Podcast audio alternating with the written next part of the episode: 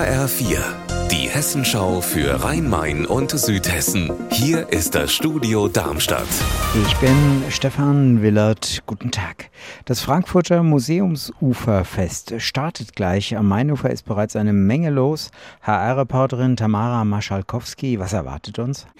32 offene Museen, über 400 Stände mit Kunsthandwerk auf vier Kilometern den Main entlang.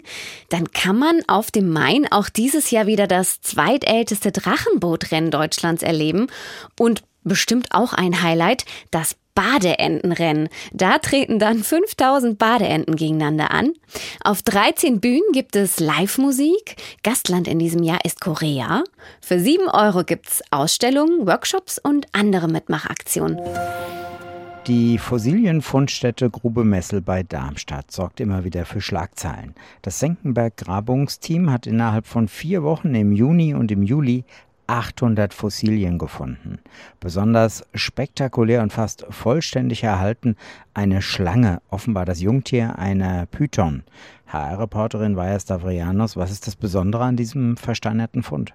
Die Luftröhre des Tiers ist fast komplett erhalten. Gerade die Luftröhre ist bei dieser Tierart besonders lang. Bei ausgewachsenen Tieren bis zu 40 Zentimeter lang. Das wäre etwa so, als ob ein Mensch eine armlange Lunge hätte.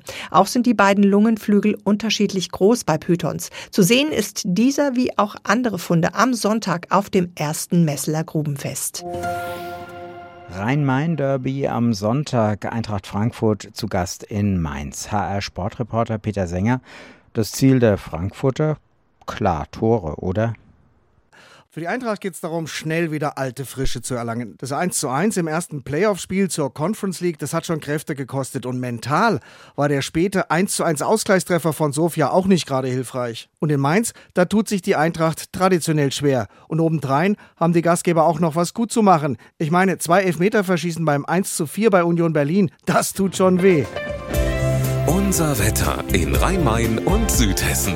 Da kann ich nur wiederholen, es ist fast alles noch möglich. Heute Sonne, Wolken, Regen, Gewitter, örtlich auch Starkregen, Hagel und auch orkanartige Windstöße sind möglich am Nachmittag in Südhessen. Ihr Wetter und alles, was bei Ihnen passiert, zuverlässig in der Hessenschau für Ihre Region und auf hessenschau.de.